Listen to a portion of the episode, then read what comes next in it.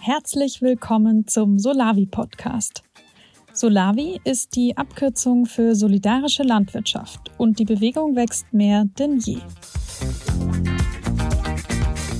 Heute geht es um das Thema erfolgreiche Gründung von Solavi-Genossenschaften mit Christine Hubenthal und Burkhard Flieger.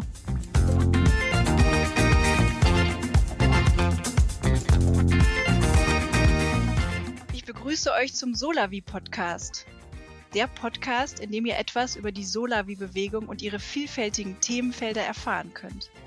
Heute geht es um das Thema erfolgreiche Gründung von Solavi-Genossenschaften. Ich bin Christine Hubenthal und bin Mitglied in der Arbeitsgemeinschaft Genossenschaften im Netzwerk Solidarische Landwirtschaft. 2012, also vor jetzt über zehn Jahren, wurde die erste Genossenschaft unter den solidarischen Landwirtschaften gegründet. Das war das Kartoffelkombinat bei München. Inzwischen gibt es schon 22 genossenschaftlich organisierte Solavis und viele weitere in Gründung. In den Anfängen wurden die ersten Genossenschaften in diesem Spektrum quasi im Blindflug gegründet.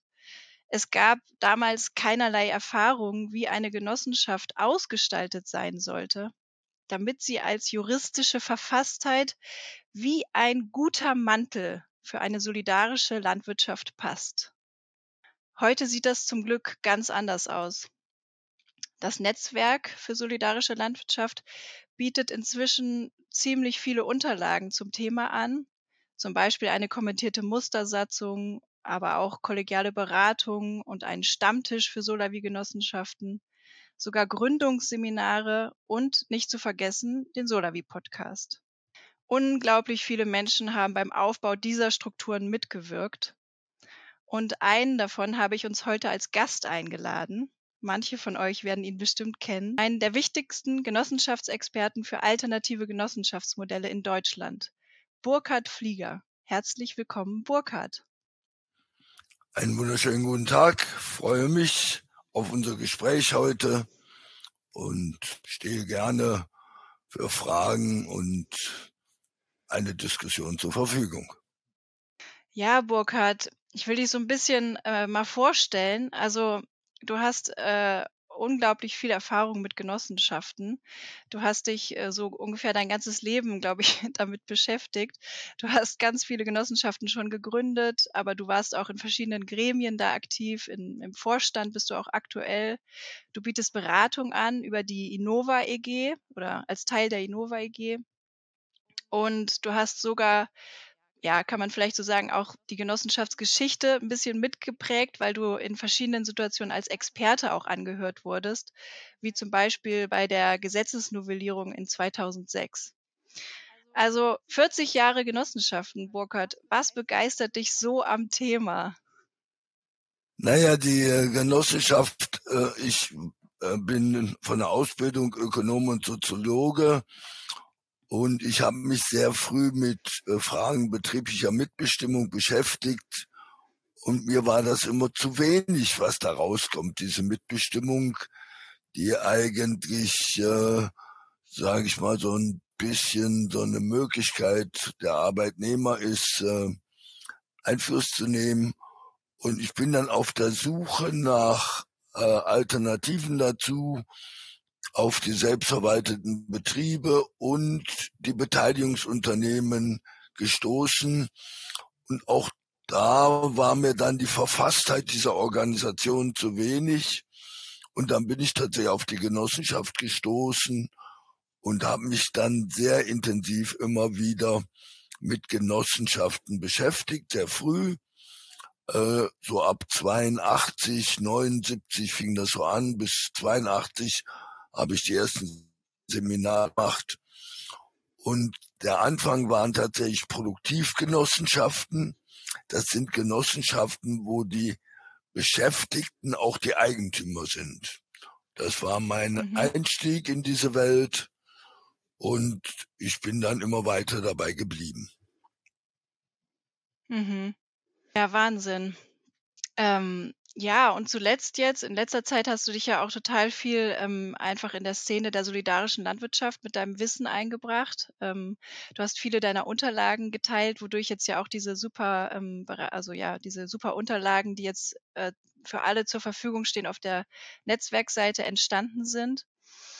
Ähm, ja, was begeistert dich denn so speziell auch an den Solavi-Genossenschaften? Was findest du da spannend? Also das Spannende, die äh, meisten Genossenschaften, vor allen Dingen die schon lange existieren, in Deutschland zumindest, haben eine sehr stark geordnete, gefestigte Organisationsstruktur, die manchmal etwas inno sozial Innovatives äh, vermissen lässt. Und bei den alternativökonomischen Betrieben war das am Anfang, dass sie das solche Dinge immer außerhalb der genossenschaftlichen Rechtsform organisiert haben. Und es gibt verschiedene Ansätze, da gehören jetzt eben genau die Solavis dazu, die den Genossenschaftsgedanken konzeptionell, organisatorisch weiterdenken und umsetzen in neue Formen des sozialen Miteinanders, der Entscheidung, der Entscheidung, der Geschäftskonzeption und so weiter. Äh, die Sojavis würden selber ja nicht von der Geschäftskonzeption eventuell sprechen, aber dieses Ernteteilen, gemeinsam sozusagen über den Preis bestimmen und das untereinander unterschiedlich aufteilen, das sind so sozial innovative Ansätze, von denen aus meiner Sicht äh, auch die traditionellen Genossenschaften, aber vor allen Dingen viele ökonomische Ansätze hervorragend lernen können. Und das begeistert mich. Mhm. Ja, das ist ja diese, also die Idee der Genossenschaft, da werden wir ja später auch noch mal ein bisschen drauf zu sprechen kommen und was daran vielleicht ähnlich ist an der Idee der solidarischen Landwirtschaft. Ähm, wir haben uns ja äh, für heute vorgenommen, einfach den Gründungs, den, den in Gründung befindlichen Initiativen noch mehr Starthilfe zu geben, jetzt mit dem Podcast und mit unserem Gespräch. Ähm, ich selbst war von 2015 bis 2020 Gärtnerin für die Gemüsekooperative Rote Beete EG bei Leipzig und äh, in 2017 haben wir die Rote Beete auch zur Genossenschaft umfirmiert. Ich habe also diesen ganzen Prozess von dieser Gründung auch schon mal ähm, selbst miterlebt. Ich hatte mich damals in, den, in die Rolle des Vorstands auch wählen lassen. Und äh, wir sind ziemlich überrascht worden, weil diese, ja, dieser Gründung war deutlich aufwendiger, als wir das für möglich gehalten hatten. Ähm, und auch war irgendwie auch aufregend und hat viel gemacht mit der Organisation ähm, weil damals gab es ja auch noch sehr wenig Erfahrung. Es gab ja eben noch nicht diese guten Unterlagen, die es heute gibt. Und jetzt werde ich mich einfach so ein bisschen zurückerinnern an diese Zeit und äh, die Fragen, die wir damals hatten und dich so ein bisschen mit diesen Fragen konfrontieren, weil ich glaube, dass wahrscheinlich jetzt in Gründung befindliche Initiativen ähnliche Fragen haben werden, denke ich. Ja, also erstmal so, du hast ja jetzt eben schon das angesprochen, dieser Genossenschaftsgedanke. Ähm, was, was ist denn so eine Genossenschaft eigentlich? Wie würdest du das für so einen Laien, der jetzt noch nicht so Ahnung davon hat, so mal kurz und knackig beschreiben? Also ich unterscheide ja immer sehr stark am Anfang, wenn ich irgendwo darüber über das Thema rede, zwischen der Rechtsform der Genossenschaft und eben äh, der Organisation der Genossenschaft. Mhm. Und die Organisations der Genossenschaft äh, äh, verfolgt bestimmte Formen der äh, Organisation, hat bestimmte Charakteristika. Es gibt ganz viel dazu. Ich stelle immer vier Ansätze in den Mittelpunkt. Das ist äh, einmal das sogenannte Förderprinzip. Das ist zumindest in Deutschland auch im Genossenschaftsgesetz erwähnt heißt, dass nicht die Gewinnerzielung im Mittelpunkt steht, sondern die Bedarfsdeckung der Mitglieder. Eine Förderaufgabe, die müssen einen Nutzen erfahren. Also mhm. die Solavis erfahren den Nutzen, vor allen Dingen gutes Gemüse, gesund angebaut, nicht schädigend für die Erde, äh, sozusagen zu, zu, zu essen zu bekommen und daran mitzuwirken. Das zweite Prinzip ist das Identitätsprinzip. Das besagt, dass zwei Gruppen, die sich normalerweise am Markt gegenüberstehen, in einer Solavi-Genossenschaft zusammenfallen. Sie sind Eigentümer und mhm. oder Eigentümerinnen und Nutzerinnen. Und bei den Solavis kommt sogar noch eine Besonderheit oft dazu. Man spricht dann von Prosumenten. Sie sind Produzenten, Konsumentinnen und Eigentümerinnen zugleich. Also fast eine Art Identitätsprinzip. Mhm. Ganz spannende neue Entwicklung. Das dritte ist das Demokratieprinzip, ein Mensch, eine Stimme. Dafür ist die Genossenschaft eigentlich am bekanntesten. Mhm. Und äh, äh, da muss man sich aber keine Illusionen machen. Natürlich menschelt es auch in Genossenschaften. Also auch dort äh, gibt es äh, in, Intrigen, gibt es Seilschaften, gibt es Wissensanballungen und ähnliches mehr. Und das letzte Prinzip, das, äh, äh, das Solidaritätsprinzip, das wird äh, zumindest außerhalb der Genossenschaft, dass die auch mit ihrem Umfeld solidarisch sind, manchmal in der zumindest deutschen äh, Genossenschaftslehre oft ein wenig vernachlässigt. Aber das Solidaritätsprinzip besagt mindestens zwei, wenn nicht drei Dinge. Das eine ist, dass man zu seiner Genossenschaft steht, sich dort einbringt, auch mal in Krisenzeiten dabei bleibt, auch mal Krisenzeiten gemeinsam durchsteht. Das zweite ist ein sehr harter Kern. Man ist am inneren Wert der Genossenschaft nicht beteiligt. Mhm, man mhm. zeichnet Anteile, das Geld kriegt man zurück.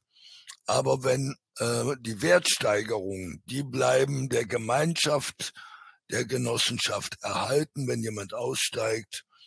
Und das Dritte, die neuen Genossenschaften vor allen Dingen, die sind auch mit ihrem Umfeld, mit der Kommune, der Gemeinde, mit Dritten solidarisch und versuchen auch äh, die, denen einen Nutzen, eine Förderung, einen Vorteil, eine Bedarfsdeckung zu ermöglichen. Ja, also auf die Prinzipien würde ich gern später auch nochmal eingehen. Ähm, äh, diese Genossenschaftsprinzipien. Ich hatte mich noch gefragt, äh, hast du dir die eigentlich, also ist das so das, wie du das charakterisierst, oder ist das auch irgendwo gesetzlich äh, verankert, diese, diese Prinzipien? Ist das im Genossen, steht das im Genossenschaftsgesetz? Also im Prinzip ist äh, äh, das, äh, das Förderprinzip hatte ich ja angedeutet. Das ist natürlich im Genossenschaftsgesetz. Mhm. Äh, beim, äh, sage ich mal, Solidaritätsprinzip, das äh, ist auch in der Genossenschaft geregelt, dass man an diesem inneren Wert nicht beteiligt ist. Das ist auch dann der Vorteil zu anderen äh, Rechtsformen, wo man das aufwendig strukturieren muss. Auch das Demokratieprinzip ist natürlich im Genossenschaftsgesetz verankert. Mhm. Das kann man in anderen Rechtsformen nachbilden, aber ist dort eben mit einem nennenswert höheren Aufwand verbunden. Mhm. Und insofern äh, ist es auch so, dass ich immer argumentiere, wenn man diese Prinzipien umsetzen will, kann man das in allen möglichen Rechtsformen machen, mhm. aber die genossenschaftliche Rechtsform ist eigentlich die geeigneteste Organisation, Rechtsform für die Umsetzung dieser Prinzipien. Okay, das verstehe ich jetzt. Das meinst du mit dem der Organisationsform? Also da, äh, das gibt's ja, hatte ich auch in der Literatur gelesen, dass manchmal gesagt wird, auch in anderen Rechtsformen wird die Organisationsform Genossenschaft gelebt, weil sie diese Prinzipien lebt. Und dann gibt es aber auch die Rechtsform, die eigentlich dafür gemacht ist, diese Prinzipien zu, zu leben und dann ist das kongruent innen und außen sozusagen, ne? Das meinst du? Und äh, ne, man muss auch wissen, äh, die Rechtsform in Deutschland der Genossenschaft, äh, auch in Österreich, ist was Besonderes, ist eine ganz eigene Struktur. Weltweit gibt es, weiß ich nicht, wie viel äh, zigtausend Menschen in Genossenschaften und äh, äh, Leute, die sich genossenschaftlich organisieren. Aber das ist von der Rechtskonstrukt in allen anderen Ländern völlig anders, hm. also nicht überhaupt nur annäherungsweise so wie in Deutschland. Und wenn wir auf europäischer äh, Ebene uns mit verschiedenen Genossenschaften treffen und austauschen, dann ist das oftmals wie über äh, die einen reden über Äpfel und die anderen über äh, äh, Birnen, weil die Strukturen in den Ländern jeweils völlig unterschiedlich sind. Mhm. Das Selbstverständnis ist ähnlich, aber die rechtlichen Voraussetzungen unterscheiden sich in den Ländern diametral. Mhm. Okay, interessant, weil ich habe den Eindruck, dass das ja sogar auch in Deutschland schon so ist, weil meines Erachtens gibt es ja ganz viele sehr verschiedene Genossenschaften. Also äh, zum Beispiel war ja äh, eben von der Roten Beete, der Nachbarbetrieb war eine ehemalige LPG, heute ist das eine Agrargenossenschaft, ne? Und das ist ja auch eine Genossenschaft, die ist aber sowas von anders strukturiert, als, äh, als wir das angestrebt haben mit der Roten Beete. Und äh, das wäre jetzt auch so eine Frage, also scheinbar kann man das ja sehr unterschiedlich äh, ausgestalten. Was ist denn eigentlich, was macht denn jetzt die solidarischen Landwirtschaften, die genossenschaftlich organisiert äh, sind, eigentlich aus? Also ja, warum sind die so anders als andere Genossenschaften in, in anderen Bereichen auch, ne? Selbst innerhalb der solidarischen Landwirtschaften gibt es natürlich ein breites Spektrum. Aber jetzt erstmal ne, die Agrarproduktivgenossenschaften, die sind tendenziell sehr äh, patriarchalisch organisiert, also sind sehr vorstandsbetont und orientiert. Und während äh, das ist schon ein besonderes Kennzeichen der meisten Solavi-Genossenschaften und Organisationen, dass sie sehr mitgliederbetont sind und die Partizipation, den Einfluss, die Mitsprache der, äh, der Mitglieder, das ein besonders hoher Wert ist in diesen äh, Solavis. Mhm. Und damit unterscheiden sie sich von einem Genossenschaftsverständnis in Deutschland, was seine Zuspitzung und Pointierung 1973 erfahren hat. Seitdem steht nämlich bei uns im Gesetz, was eigentlich aus meiner Sicht nicht wirklich genossenschaftlich ist, der Vorstand leitet die Genossenschaft in eigener Verantwortung. Mhm. Und die äh, über die gesetzlichen Bestimmungen der Generalversammlung hinausgehende Mitbestimmung, Einflussnahme der Genossenschaft muss eben satzungsmäßig dann auch verfasst werden, damit das rechtlich auf fundiertem Boden steht.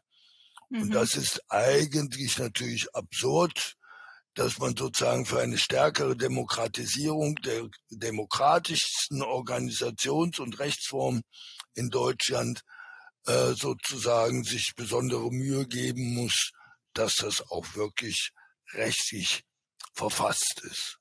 Mhm. Okay, dann kannst du noch mal kurz, äh, damit, also jetzt haben wir, äh, kannst du noch mal kurz skizzieren, wie so eine Genossenschaft eigentlich aufgebaut ist. Also den Vorstand hattest du gerade erwähnt und die Generalversammlung. Was gibt's noch für Gremien? Also es gibt auf jeden Fall noch das Gremium äh, des Aufsichtsrates. Das mhm. ist auch das Besondere der Genossenschaft, dass sie sozusagen eine äh, besondere Organisationsstruktur, Governmentstruktur wird dazu gesagt, hat, die mindestens aus diesen drei Gremien innerorganisatorisch besteht. Die Generalversammlung ist sozusagen das Parlament. Mhm. Der Vorstand ist sozusagen das eigentliche leitende äh, Gremium und der Aufsichtsrat hat eine Kontroll- und Rat Beratungsfunktion. Und in diese Government-Struktur hinein wirken eben noch die Genossenschaftsverbände, weil zumindest in Deutschland, das ist in anderen Ländern nicht immer so, äh, nur noch in Österreich muss man zwingend einem genossenschaftlichen Prüfungsverband angehören. Und der wiederum äh, prüft äh, natürlich alles Mögliche, die äh, Mitgliederliste, die Bilanzen, die Buchhaltung, Rechnungswesen. Aber das eigentliche Entscheidende ist, er prüft die Ordnungsgemäßheit der Geschäftsführung. Haben wir eben in Deutschland eine besonders behütete Organisation oder Rechtsform der Genossenschaft, die behüteter ist als in anderen Ländern äh, in Europa oder auch weltweit. Mhm. Ich würde jetzt gerne noch mal so also jetzt hast du ja so ein bisschen skizziert, wie so eine Genossenschaft aufgebaut ist und vorher hast du ja diese Prinzipien genannt, ähm, diese Genossenschaftsprinzipien und da kommt mir natürlich, äh, die Frage Du hattest ja gesagt, der Vorstand führt den Betrieb in eigener Verantwortung, sei da in dieser Gesetzesnovellierung äh, so beschlossen worden, was du ja für ein Unding hältst für Genossenschaften. Also kannst du noch mal darauf eingehen, wie das, also ja, wie wird das argumentiert? Wie passt das überhaupt mit diesem Demokratieprinzip zusammen? Also ja. Ja, äh, es wird natürlich mit einem Begriff, der innerhalb der Genossenschaftsszene auf Wissenschaft eine besondere äh, äh, Benennung hat. Es gibt immer diese drei Selbst, Selbst Selbsthilfe, äh, Selbstverwaltung, Selbstverantwortung. Mhm. Und äh, es wird eben gesagt, äh, der Vorstand, es muss jemand für die Entscheidungen gerade stehen und trägt dafür dann eben auch die rechtliche und die äh, gegebenenfalls ökonomische Verantwortung.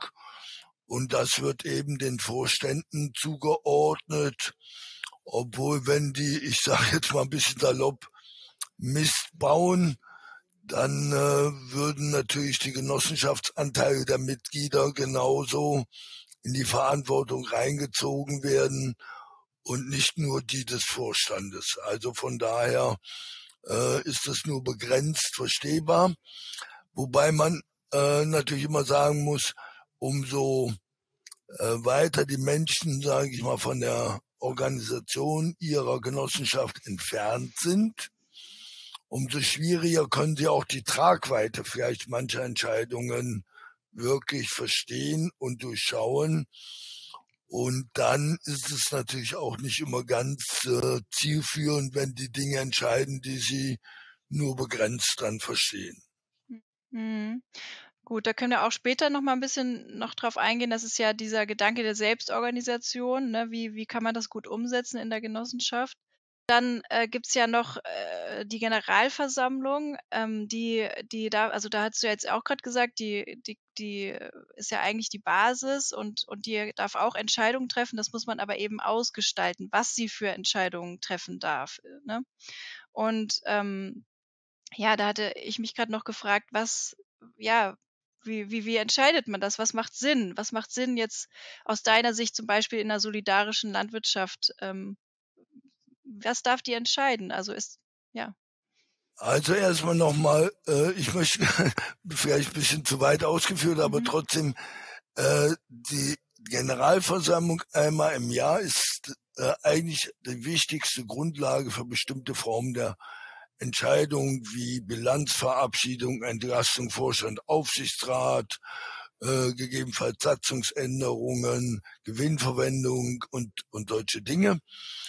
Und weil die so wichtig ist, auch für das weiter äh, Agieren der Vorstände, entsteht ein Paradoxon, nämlich das Paradoxon, sie wird so klar und deutlich strukturiert wie nur möglich, dass die Mitglieder so gut wie keine äh, großen Diskussionen und äh, Einflussmöglichkeiten haben, sondern immer nur die Entscheidungsvorlagen eigentlich abnicken. Und damit wird sie sozusagen, um sie sozusagen erfolgreich abwickeln zu können, völlig bis ins Detail strukturiert und vorbereitet von den großen Genossenschaften, weil eben äh, die, die zweite Durchführung einer Vertreterversammlung oder einer außerordentlichen Mitgliederversammlung gegebenenfalls so aufwendig ist und so zeitverzögernd und sie wird damit ihrer Bedeutung entleert. So. Mhm. Und wenn ich das eben nicht will, dann gibt es zwei Dinge, die wichtig sind. Das eine ist, äh, eine Liste, das sollten die Mitglieder, die Gründerinnengruppe besonders äh, betonen, die Liste zustimmungspflichtiger Entscheidungen, die bei den Mitgliedern liegen soll.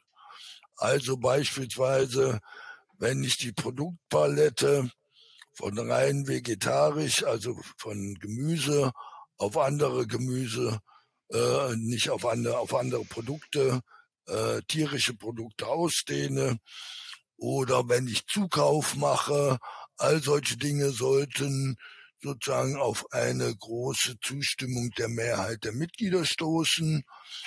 Dann natürlich, äh, was äh, bei den Solavis üblich ist, diese Ernteanteile, wie die strukturiert werden. Das ist ja eines der Kernelemente äh, der Solavis. Da sollten äh, die Grundlagen mit auf jeden Fall in der Generalversammlung entschieden werden. Und so kann man das Spektrum wichtiger Entscheidungen, wo die Mitglieder wirklich eingebunden sein sollten, äh, Schritt für Schritt äh, strukturieren und reflektieren. Mhm. Und es gibt aber eine wichtige Ergänzung. Man sollte das nicht unbedingt alles auf diese einmalige Generalversammlung. Setzen, mhm.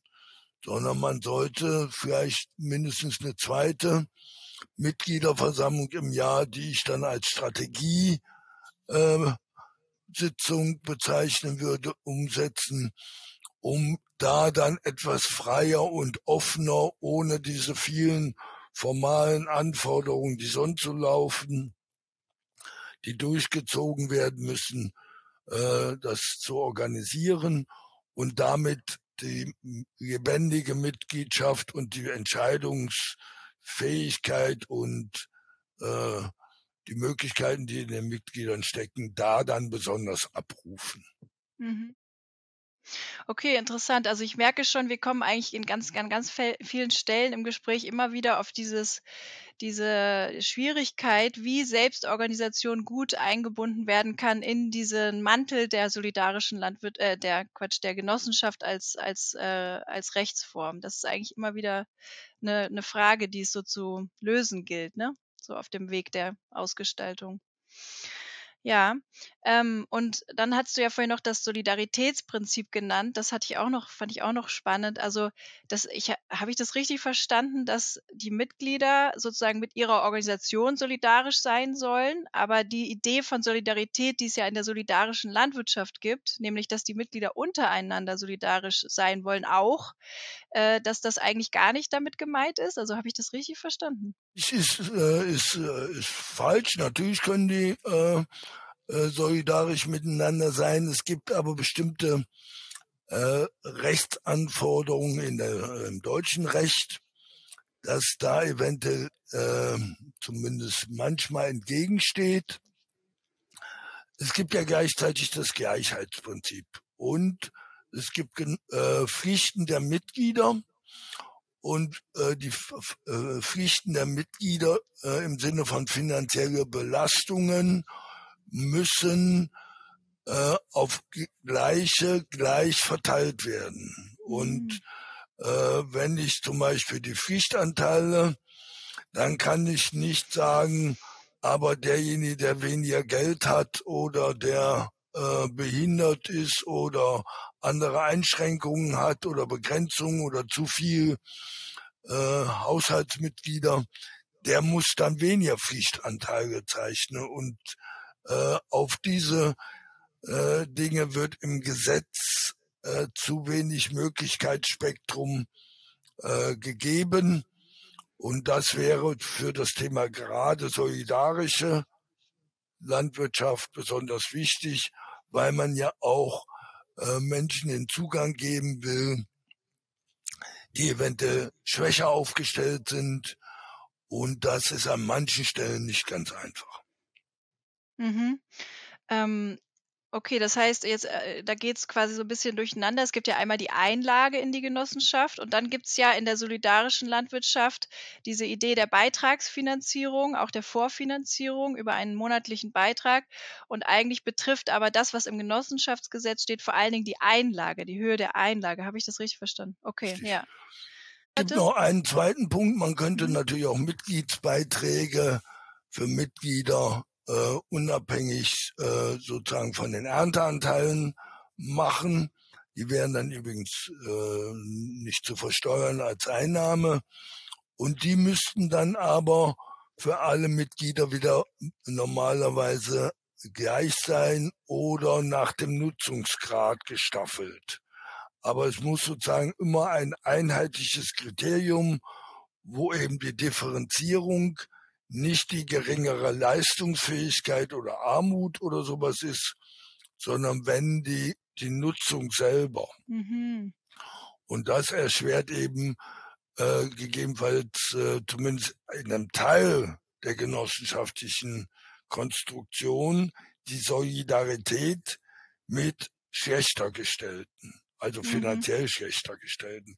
Bei dem anderen Punkt, den du gerade ansprichst, bei den äh, Ernteanteilen und die Gebühren dafür oder die Anteile, die darüber äh, dafür gezahlt wird, das ist dann eine freiwillig, das ist dann nicht eigentlich als äh, Mitglied der Genossenschaft, sondern als Nutzerin. Mhm.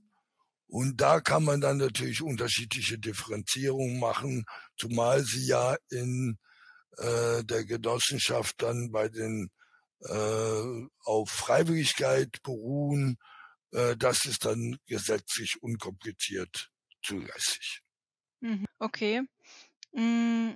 Und diese, also genau die, du hast ja eben schon angesprochen, die Höhe der Genossenschaftseinlage hast du ja gerade angesprochen, jetzt im Kontext des Solidaritätsprinzips. Aber prinzipiell muss man ja einfach eine Höhe bestimmen. Man muss ja sagen, wie hoch soll denn diese Einlage sein? Und das ist ja auch eine Zugangsbeschränkung sozusagen zur Genossenschaft. Denn nur wer ja diese Einlage bezahlt, kann ja auch Mitglied werden in der Genossenschaft. Und tatsächlich war das bei uns auch eine große Diskussion, weil wir eben äh, bei uns in der Gruppe auch, äh, also da waren wir richtig stolz drauf, auch viele Menschen hatten, die wirklich unterprivilegiert sind und die trotzdem gutes Gemüse aus, aus der solidarischen Landwirtschaft bekommen konnten.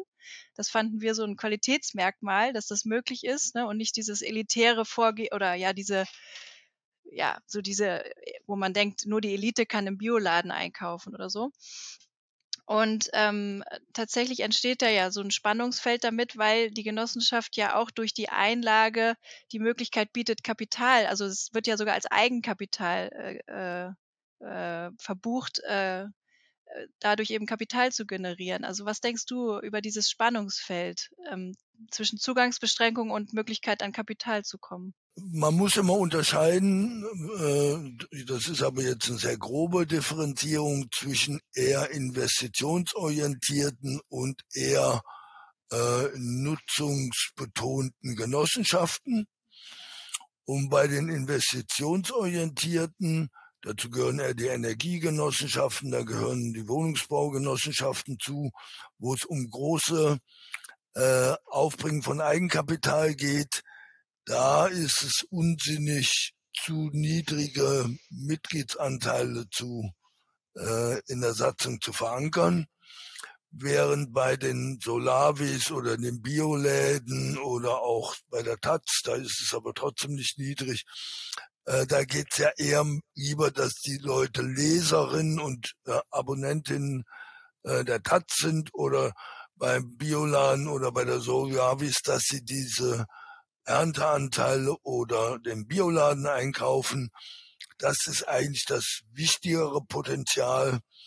Und da kann man dann in diesen Genossenschaften ruhig niedrige Pflichtanteile machen und eher eben möglichst viele Ernteteilerinnen dabei haben. Äh, mhm. Das dem steht aber natürlich im Widerspruch, wenn eine Solar wie Grund und Boden kaufen will, wenn sie äh, große Maschinen oder äh, äh, Gewächshäuser errichten will oder muss, dann braucht sie Investitionskapital.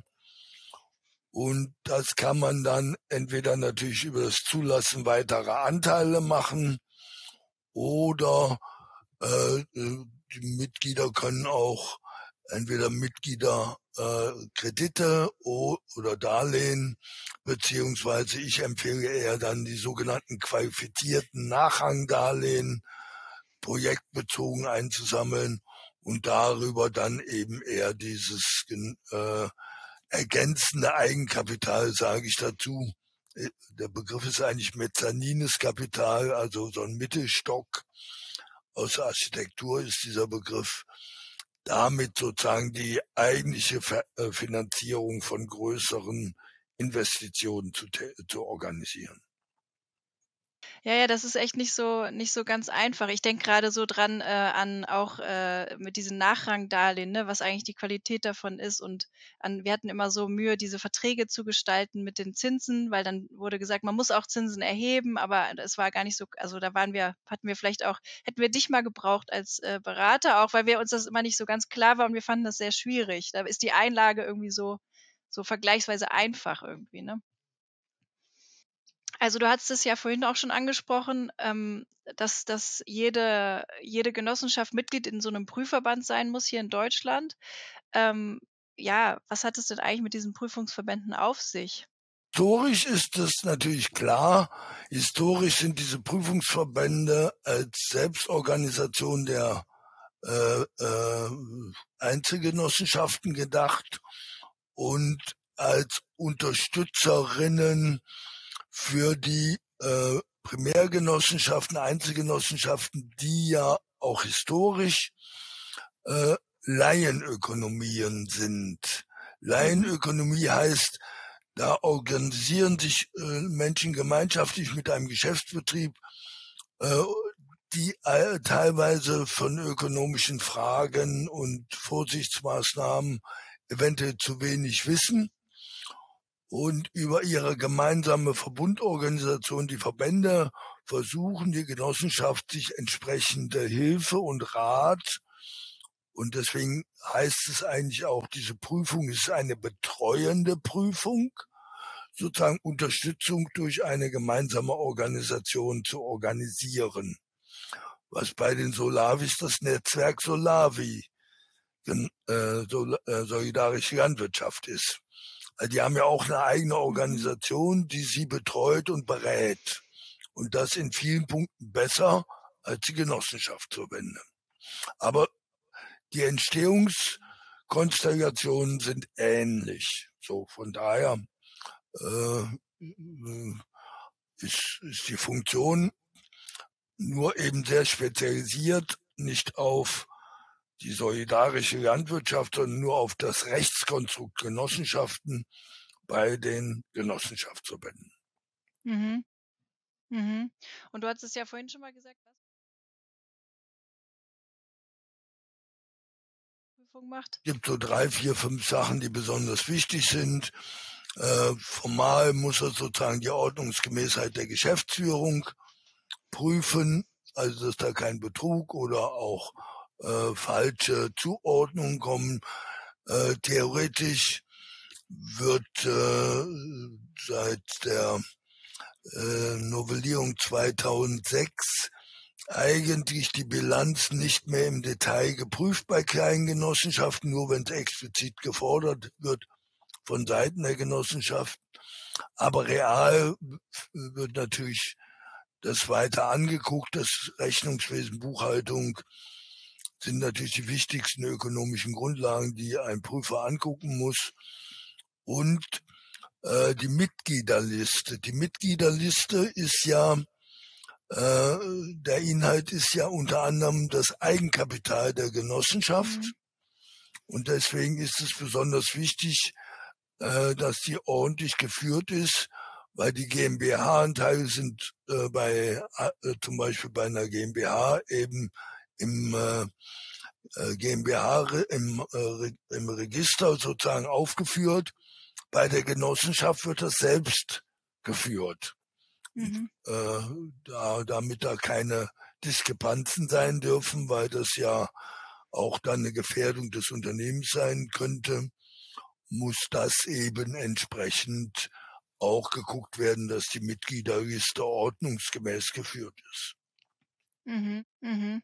Genau, da kommen wir ja dann so in diesen Bereich, äh, äh dass einfach so 'n ne, Genossenschaft zu sein, ist auch Arbeit. Also, man hat vieles an zusätzlicher bürokratischer Arbeit, das dann ordentlich äh, äh, also diese ganzen Buchhaltungssachen da in Schuss zu haben, auch die doppelte Buchführung und so, die man ja braucht. Ähm, genau, ich wollte also ja, tatsächlich dieser Prüfverband, wir waren damals so äh, total, ähm ja, ängstlich damit, weil wir dachten also ja, es war uns so unangenehm, dass uns da irgendwie jemand kontrollieren will, ne? Das fanden wir nicht angenehm.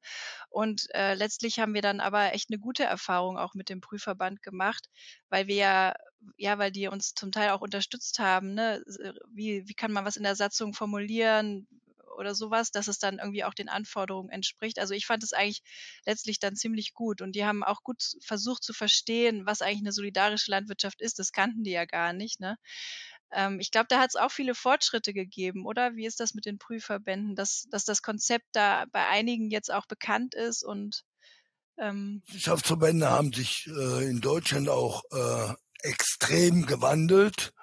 Als ich angefangen habe, gab es noch regelmäßig Standardschreiben an äh, gründungsinteressierte Genossenschaftsakteure. Äh, die, da stand dann drin, ach, die Rechtsform der Genossenschaft ist viel zu kompliziert, wählen Sie doch eine GmbH. Diese Schreiben habe ich noch, ist ganz verrückt hier. Ja. okay. Äh, und mit den 90er äh, Jahren, mit der Öffnung äh, oder äh, äh Zusammenschluss mit der DDR, sind neue Prüfungsverbände äh, entstanden, die sehr offen gegenüber Neugründungen waren.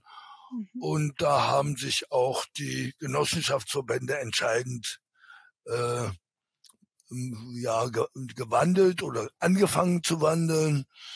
Am Anfang waren sie dann noch gegen all solche Sachen wie Ökologie, Soziales und sowas, also Sozialgenossenschaften, ein Begriff, den ich unter anderem mit äh, einer Veröffentlichung stark in Deutschland geprägt hat. Das war für die deutschen Genossenschaftsverbände das Böse, weil das äh, an die Ökonomie sozial der romanischen Länder erinnert, mhm. wo ja sozusagen das Gemeinwohl und Genossenschaft äh, zusammengedacht wird. Für Deutschland damals noch der äh, Leiter des DGRVs Wölker war das ein rotes Tuch. So, und das hat sich mittlerweile natürlich auch geändert. Mittlerweile sind ein Drittel der Genossenschaften, die sich neu konstituieren, äh, welche die, die soziale Verantwortung für das Gemeinwohl äh, zu ihrem Selbstverständnis zählen.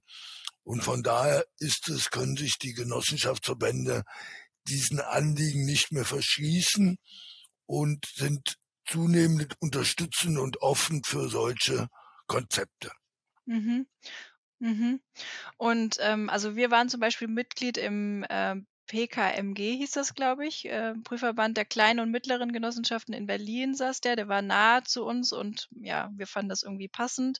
Äh, aber es gibt ja, glaube ich, noch einen anderen Prüfverband, der auch viel jetzt mit solidarischen Landwirtschaften zu tun hat, oder? Darf man hier so Werbung machen? Ich weiß gar nicht. Also ist ja nicht Werbung, aber man muss ja entscheiden irgendwie zwischen vielen Prüfverbanden, welchen nimmt man. Also das war auch eine wichtige oder ist auch eine wichtige Frage, glaube ich. In Beratung gehört auch immer das Spektrum von fünf, sechs äh, Genossenschaftsverbänden die in Frage kommen und zu zeigen, was sind die Vorteile, Kosten, äh, sind Nachteile oder Vorteile oder die andere Geschichte ist kulturelle, wertemäßige Nähe oder das dritte ist natürlich, äh, wie viel Backoffice, also wie viel Fachmenschen stecken dahinter, äh, die sozusagen detailliert eventuell Hilfe geben können. Und äh, dieser andere Genossenschaftsverband, äh, das ist so eine, weiß ich auch nicht genau, ob man das kommunizieren kann, so eine Zweiteilung. Es gibt den ZTK, den Zentralverband Deutscher Konsumgenossenschaften. Da sind sehr viele neue alternativökonomische Genossenschaften zusammengeschossen. Auch noch ein paar alte Konsumgenossenschaften sind da Mitglied. Aber das ist doch kein Prüfverband, oder? Der ZTK. Äh, hat diese Prüfungsrechte zurückgegeben. Mhm. Und da gibt es teilweise eine Zusammenarbeit mit einem äh, Prüfungsverband, das, der heißt wieder PDK, Prüfungsverband der Konsum- und Dienstleistungsgenossenschaften, der auch in Berlin sitzt. Und äh, der ZDK macht oft sozusagen Rechtsberatung oder äh, äh, auch äh, steuerliche Beratungen. Und äh, in diese Details steigt der PDK oft nicht ein. Insofern könnte man, wie gesagt, ich weiß gar nicht, ob das offiziell so kommunizierbar ist. Auf jeden Fall könnte man sagen, der ZDK ist das Backoffice des PDK. Mhm. Okay, und der PDK kennt sich jetzt auch schon ein bisschen aus mit solidarischen Landwirtschaften. Und der ZDK ist ja tatsächlich, die machen ja, also das ist ja, wenn man da Mitglied wird, ist die Beratung ja auch umsonst, oder? Also man darf da, ja, ich war da auch mal zu so einer Schulung für Vorständinnen äh, und fand das ziemlich gut und war, also ja, ich war richtig ähm, begeistert, dass das auch so niedrigschwellig eigentlich angeboten wird für Mitglieder. Wir natürlich auch, die Innova, aber wir können das tatsächlich nicht äh, kostenlos machen, weil wir von unserer Arbeit leben. Mhm. Äh, wir machen das eventuell etwas ausführlicher, aber natürlich ist der ZDK dafür auch eine geeignete Organisation. Ja. Mhm, mh. Und die anderen Verbände machen das auch, aber die sind wie die Innova dann eben, dass die natürlich dafür manchmal sogar äh, nennenswert höhere Beiträge nehmen. Und äh, da gibt es dann meines Wissens keine Staffelung für eben zum Beispiel finanzstarke und finanzschwache Genossenschaften, was zum Beispiel eigentlich eine sinnvolle Variante sein könnte. Also jetzt, du meinst für diejenigen, die das nicht umsonst anbieten können. So ein, mhm, ja. Wir hatten es jetzt schon an verschiedenen Stellen oder hatten wir es eigentlich schon an verschiedenen Stellen? Also eine, eine, ein großes, ein großer Punkt, den wir überlegt haben, als wir überlegt haben, Genossenschaft zu werden oder nicht, war, dass uns zunehmend klar geworden ist, dass es vergleichsweise eine teure Rechtsform ist, weil es ja eben beispielsweise diese Prüfungskosten hat oder die doppelte Buchführung. Kannst du da noch mal ein bisschen drauf eingehen? Was, was, was sind denn das für Kosten, die da so mit, mit dieser Genossenschaftsgründung auf einen zukommen? Das mache ich gerne, aber nochmal, ne? Ja. Es ist sozusagen äh, eine Art, bisschen übertrieben ausgedrückt, aber man kann das als geben und nehmen. Man kriegt eine Rechtsform, die gut verfasst ist, die sozusagen viele Elemente hat, dass man äh, Vertrauen von Dritten nutzen kann und von daher also die Genossenschaft als behütete Rechtsform genießt in der Öffentlichkeit ein hohes Vertrauen. Mhm. Das muss man einfach ja. wissen. Und als Gegenleistung wird eben ja eben behütet und diese Behütung kostet Geld. Und es sind äh, zwei äh, wichtige Bausteine, die sozusagen erstmal die Kernkosten ausmachen. Das ist der Mitgliedsbeitrag für die Mitglieder für den Prüfungsverband, damit man da überhaupt Mitglied ist. Und ja, ist aber für die kleinen Genossenschaften hält er sich in der Regel in Grenzen. Also man kann so sagen, vielleicht, ich sag 400 Euro im Jahr, so grob. Ich weiß nicht, ob sich die gerade mal wieder irgendwann mal eine Mitgliedererhöhung machen, aber so für die einfachen, nicht finanzstarken Mitglieder ist ungefähr diese 400 Euro ein äh, ungefährer Beitrag. Und teurer ist dann, sind natürlich dann die Prüfungen. Die waren äh, teilweise, äh, ich kenne noch Zeiten, wo die Prüfverbände äh, zur Auslastung ihrer Prüfer auch bei kleinen Genossenschaften manchmal ganze Wochen, eine ganze Woche oder mehr geprüft haben. Mhm. Äh, die Zeiten sind zum Glück, äh, glaube ich, generell weitgehend vorbei. Äh, die meisten Prüfungsverbände prüfen kleine Genossenschaften so über zwei Tage, wenn alles einigermaßen sauber äh, und geordnet ist. Und das sind dann zwei Prüfungstage alle zwei Jahre. Und wie die jetzt genau liegen, die, das differenziert von Prüfungsverband zu Prüfungsverband. Aber ich würde sagen, so ein Tagessatz liegt zwischen 800 und 1200 Euro liegt also zwischen 1600 und äh, 2,8 sozusagen diese Prüfungskosten alle zwei Jahre und das muss man dann aufteilen auf zwei, äh, auf jährlich und dann kommt man natürlich so äh, auf, äh, sage ich mal, zwei vier auf 3000 Euro Kosten, äh, also 1500 Euro allein äh, über äh, die Genossenschaft, die, die Kernkosten. Äh, Dann kommen natürlich immer noch äh, Eintragung ins Registergericht oder äh, die doppelte Buchführung dazu. Äh, das ist dann im Vergleich zum Verein äh, sind das dann in der Regel ein paar teurere Elemente, vor allen Dingen die doppelte Buchführung, wo man für die Bilanzerstellung in der Regel einen Steuerberater braucht, sind dann weitere äh, Bausteine, die das Leben der Genossenschaften äh, verteuern. Mhm. Also du hast ja eben schon schön gesagt mit diesem äh, gehütet und behütet. Das finde ich irgendwie ein total gutes Bild, weil tatsächlich ja auch gerade vielleicht diese solidarischen Landwirtschaften so ein bisschen verdächtig sind, weil da so viele alternative Menschen auch äh, sich versammeln. Ne? Und wenn das dann so ein ja, um einfach irgendwie einen, einen, guten Eindruck nach außen zu machen, auch für, also gerade bei Verpachtung von Land und so, habe ich das als total hilfreich erlebt, äh, einfach da ja, so ein, ein, ordentliches Erscheinungsbild nach außen äh, wirklich zu haben und ja. ja. Eben auch gleichzeitig sagen, solche äh, Gruppen wie die solidarischen Landwirtschaftsbetriebe äh, äh, oder die, die neuen äh, gemeinschaftlichen Wohnprojekte, da ist ja eine extrem lebendige Mitgliedschaft in den meisten Fällen. Und diese lebendige Mitgliedschaft sichert das behaupte ich erstmal, äh, in vielen Punkten eine sicherere innerbetriebliche Organisationsform, weil eben das Informationswesen, das Diskussionswesen und die Transparenz nennenswert höher sind als in manchen anderen äh, traditionellen Genossenschaften. Und von daher also äh, ist es zwar trotzdem gut für das Bild, äh, wenn man äh, bestimmte weitere Gruppen, Zielgruppen erreichen will. Aber die Lebendigkeit und Transparenz äh, gibt schon eine gewisse Sicherheit auch, mhm.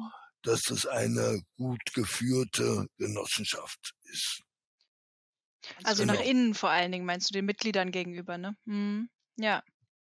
Und trotzdem jetzt nochmal auf die, auf die Genossenschaft zu kommen, für die solidarischen Landwirtschaften heißt es ja, wenn die, also mit den Kosten, heißt es ja eigentlich, dass sehr, sehr kleine Projekte, dass das für die eigentlich uninteressant ist, sondern man muss schon eine gewisse Größe haben, um diese Kosten dann umlegen zu können auf diese, auf die vielen Mitglieder. Also es ist schon eine Rechtsform, wo sich viele organisieren können, oder? Das ist so was Besonderes eigentlich. Also es macht keinen Sinn, äh, äh, und deswegen sollten die äh, viele Solavis, die dann mit 60 Ernteanteilen arbeiten, auch äh, weiter den Verein nutzen. Sie sind ja auch, äh, haben ja auch nur begrenzten landwirtschaftlichen Betrieb, sondern sie sind sozusagen angeschlossen an einen kleinen äh, bäuerlichen Betrieb und äh, organisieren sich dort mit dem zusammen. Da, da macht es keinen Sinn, äh, über das Thema Genossenschaft nachzudenken. Wenn da eventuell das Thema Hofnachfolge aufkommt und der Hof tatsächlich von den äh, Nutzerinnen oder äh, einer äh, Erzeugergruppe von äh, Gemüseanbauern oder was weiß ich übernommen wird, dann kann das wieder sinnvoll sein, genau mit dieser Genossenschaft. Ansonsten da davon muss man ganz vorsichtig sein, dass man da nicht festgenagelt wird. Ich würde immer sagen, so ab vier, eher fünf, sechshundert Ernteanteilen. Aber so die 400 ist, glaube ich, schon so eine Zahl, die man nennen kann. Da sollte man ernsthaft anfangen nachzudenken, da eine andere Rechtsform als den Verein zu wählen, also zum Beispiel eben die Genossenschaft. Und wenn ich um große Investitionen und selber das äh, äh, Kauf von Maschinen, äh, von Land, Boden und so weiter, wenn ich das mache, dann äh, muss ich auch eine bestimmte Form von Größenordnung von Ernteanteilen und Umsatz haben, sagen wir mal zwei, dreihunderttausend im Jahr, äh, mhm. dann ist eigentlich ein Verein, äh, der eigentlich überwiegend ideelle und nicht so stark wirtschaftlich äh, aufgestellt sein sollte, ist das aus meiner Sicht eine falsche Rechtsform. Mhm. Okay. Also jetzt nochmal zur Größe. Du hattest ja gesagt, ähm, 4 äh, bis 5 bis 600 äh, ähm, äh, Anteile, Ernteanteile. Also da kann man aber sagen, es gibt auch deutlich kleinere Genossenschaften. Es wäre jetzt eher so, ab der Größe sollte man sich Gedanken machen, aber man könnte sich auch schon, zum Beispiel die Rote Beta hat, glaube ich, aktuell 220 Anteile. Das wäre dann ja eine vergleichsweise eher kleinere Genossenschaft, aber eine nicht so kleine solidarische Landwirtschaft, weil da gibt es ja eben deutlich kleinere. Aber ich glaube, die Rote Beete läuft auch äh, stabil, also so was die, was die wirtschaftlich oder was die Integration der Rechtsform in diese Mitgliedsbeiträge und so eingeht. Wäre auch schon okay. Okay.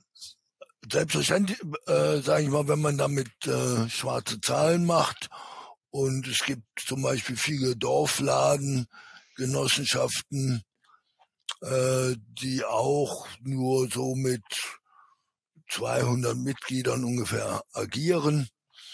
Äh, wichtig ist ja vielleicht noch ein, ein wichtiges Kriterium für die Genossenschaft, ne?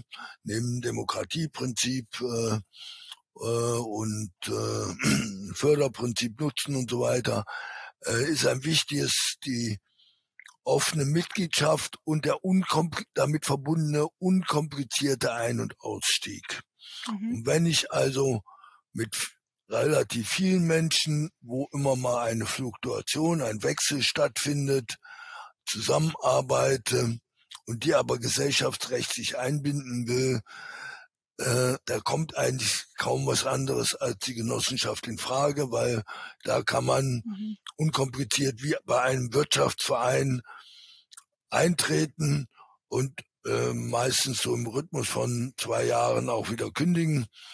Und diese dieser Ein- und Ausstieg ist eben genau in der Genossenschaft unkompliziert zu machen und deswegen, sobald das äh, prägend ist, sollte man eben dann auch äh, drüber nachdenken. Und ein drittes Element ist vielleicht noch, wenn man, äh, man muss ja nicht anfangen mit äh, 600 äh, oder mhm. so Mitgliedern. Aber wenn man sagt, wir wollen diese eine bestimmte Größenordnung erreichen, wir mhm. wollen nicht klein und schnuckelig bleiben, sondern wir wollen eine, eine nennenswerte Zahl von Familien oder Mitgliedern versorgen mhm. und also äh, in einer bestimmten Größenordnung auch wachsen, dann ist eben eventuell auch eine frühere Reflexion, die Genossenschaft zu wählen, sinnvoll, weil der Formwechsel einfach oft viel zu aufwendig ist. Mhm. Genau, das habe ich ja hinter mir, einen Rechtsformwechsel. Äh, und tatsächlich äh, gibt es da ja unterschiedlichste äh, Probleme, so einen so Rechtsformwechsel vorzunehmen. Das war uns überhaupt nicht klar, als wir das gemacht haben. Ähm, ja, und trotzdem gibt es ja auch gute Gründe, äh, die Rechtsform zu wechseln. Also du hast ja eben schon angesprochen, die Hofnachfolge äh, ist ja ist ja so eine Situation, wo man auf jeden Fall was an der Rechtsform machen muss, wo auf jeden Fall aufwendige Sachen bevorstehen, egal wie man es macht. Äh, kann, willst du da noch mal was dazu sagen, ähm, wie das dann äh, oder was die Genossenschaft, in welcher Form die da interessant ist als nachfolgende Struktur, die so ein Betrieb übernehmen kann? Also äh, äh, viele, gerade bäuerliche Kleinbetriebe werden ja eigentlich als Familienbetriebe geführt. Mhm. Aber es gibt eben bei vielen Höfen, und da haben wir dann dummerweise dieses Höfe sterben, wo die, die Nachfolge äh, nicht gesichert ist, entweder weil keine Kinder oder Nachfolger da sind oder weil die nicht die Tortur der landwirtschaftlichen Arbeit auf Dauer betreiben wollen. Und wenn ein äh, Landwirt aber will, dass sein, ich sag jetzt mal, Lebenswerk äh, in gute Hände und nicht in irgendwelche industriellen äh, landwirtschaftlichen Betriebe von Großakteuren übergeht, dann muss er eigentlich dafür sorgen, dass eine Unternehmensnachfolge oder Hofnachfolge organisiert wird, die nicht über die Erbschaft, sondern über das Übertragen in gesunde Strukturen mit einem engagierten Akteurskreis Erzeugerin äh, geschieht. Und da ist dann gegebenenfalls die Genossenschaft eine besonders spannende Organisationsform, weil eben äh, diese Erzeugerinnen äh, dann gemeinsam mit eben Nutzerinnen äh, das Geld dafür aufbringen können. Und dann gibt's, wie man das dann im Einzelnen macht, ob man das über äh, Kauf des Hofes, über äh, Sacheinlage des Hofes in die Genossenschaft oder wenn die eine Rechtskonstrukt hat über Umwandlung macht, das sind dann alles Details, die an dieser Stelle natürlich viel zu differenziert und zu kompliziert werden. Ja, auf jeden Fall ist da ja diese, also dieser Punkt der Kapitalintensität gerade bei Hofnachfolge, was ja oft keine Gärtnereien sind, sondern auch landwirtschaftliche Betriebe, ist ja eine, es wäre ja eine Riesenchance oder ist eine Riesenchance in der solidarischen Landwirtschaft, weil da gibt's ja noch nicht so viele von, ne, die auch abseits von Gemüse was anbieten. Und die sind ja kapitalintensiv und da ist die Genossenschaft ja super interessant, einfach durch diese Einlagenstruktur. Mhm. Und auch so ein bisschen vielleicht die Langfristigkeit hatte ich gerade noch gedacht, oder? Wie schätzt du das ein? Wenn man das jetzt an 'nen an 'ne andere neue junge Familie abgibt, ist oder wie hast du da Erfahrung mit, äh, Abgebenden, wie da wie das Gefühl ist, ob das labiler eingeschätzt wird als jetzt so eine so 'ne Genossenschaft, in die man das in die Hän also in deren Hände man das gibt? Naja, äh, das Problem nicht das Problem, der Vorteil der Genossenschaft ist, durch diese Government-Strukturen äh, Aufsichtsrat und Generalversammlung ist wesentlich äh, deutlicher in der Regel äh, dafür irgendwann gesorgt, dass mit diesem Aufsichtsrat oder anderen Gremien geklärt wird, wer wird denn wieder dieses, diesen Hof, diese Landwirtschaft äh, hauptsächlich leiten, organisieren, Verantwortung dafür übernehmen und das ist äh, dadurch eine stabilere Form, als wenn das einfach mal eine Familie übernimmt, die eventuell keine Kinder oder keine Nachfolger oder keine Nachfolger hat, die das äh, äh, dann auch noch inhaltlich wollen. Und von daher ist es eine sehr überlegenswerte Form, wie man dem Höfesterben ein wenig entgegentreten kann. Mhm. Ja. Ähm, und jetzt sind wir so ein bisschen am Ende oder jetzt sind wir, glaube ich, am Ende von diesem Teil, der so rein äh, dieses Verstehen von der Rechtsform ist, äh, der der Genossenschaft im Kontext der solidarischen Landwirtschaft. Wenn du das jetzt noch mal so zusammenfasst, also, ich glaube, viele fragen sich ja oder stehen so vor der Auswahl, ja, Verein oder Genossenschaft, ne? Diese zwei Sachen kommen ja oft, äh, äh, in Frage. Jetzt haben wir das ja schon so ein bisschen beleuchtet. Welche Fragen sollten die sich stellen, um zu entscheiden, ob sie nun, äh, Genossenschaft oder Verein werden wollen? Also erstmal äh, ab einer bestimmten Größenordnung, äh, ist es sogar kann es sinnvoll sein, beide Konstrukte nebeneinander zu haben. Äh, die solidarische Landwirtschaft verfolgt ja immer wertebezogene ideelle Ziele für die Gesellschaft und für äh, Menschen, die über den Mitgliederkreis hinausgehen. Und von daher ist da für einen Verein eine, äh, wo man eventuell Gemeinnützigkeit und wo man eventuell Fördermittel und äh, Kommunikation und Schulungen und all solche Dinge machen kann, eine sehr gute Konstruktion. Und den eigentlichen wirtschaftlichen Betrieb, die Eigentumsstrukturen, äh, äh, den Geschäftsbetrieb, der sollte dann in der Genossenschaft gemacht werden. Und äh, was man dafür sind mindestens zwei, drei Entscheidungen besonders zentral. Das eine ist, kann und will ich leben äh, mit als nicht primärer Alleineigentümer, sondern mit vielen zusammen, die gegebenenfalls mich auch absetzen können. Mhm. das zweite ist, also zum Beispiel Start-ups ist so ein typisches Form dieser modernen kapitalistischen Welt. Da gründen tolle Menschen, sehr engagiert, ein neues Unternehmen und die wollen aber nach zehn Jahren damit reich werden. Mhm. Obwohl sie eigentlich Partizipation, Gemeinschaft, äh, gute Kommunikation, flexible Arbeitsstrukturen, finden sie alles super. Aber sie wollen diese Anfangsarbeit, die sie gemacht haben, damit reich werden. Und äh, die verkaufen dann ihr Start-up an einen großen Konzern und sind eventuell dann fürs Leben gemachte Menschen. Wenn man das, sich diese Option offen halten will und den inneren Wert sozusagen realisieren im kapitalistischen Markt, wer am meisten bietet, dann ist die Genossenschaft nicht die richtige Organisation. Mhm. Wenn ich, äh, da gibt es ja so einen komischen Begriff, der jetzt auch eventuell rechtlich gebunden werden wird, Verantwortungseigentum haben will, also dass ich gebundenes Eigentum, mit dem ich verantwortlich für die Zukunft, für die Gesellschaft als auch für meine Mitglieder agieren will, dann ist eigentlich die Genossenschaft die richtigere Organisationsform. Und das ist eben natürlich genau die Frage, die diese Gründerinnengruppe äh, fällen muss. Ne? Was passiert mit dem Eigentum? Will ich es für mich eventuell irgendwann realisieren können? Und will ich im Team arbeiten? Und gegebenenfalls auch, wenn ich unfähig bin, ich sage das jetzt mal so äh, hart, äh, dann auch mal abgewählt werden können, äh, weil es gibt Leute gibt, die das besser machen als ich. All das muss man natürlich am Anfang als Gründerinnengruppe klären. Mhm.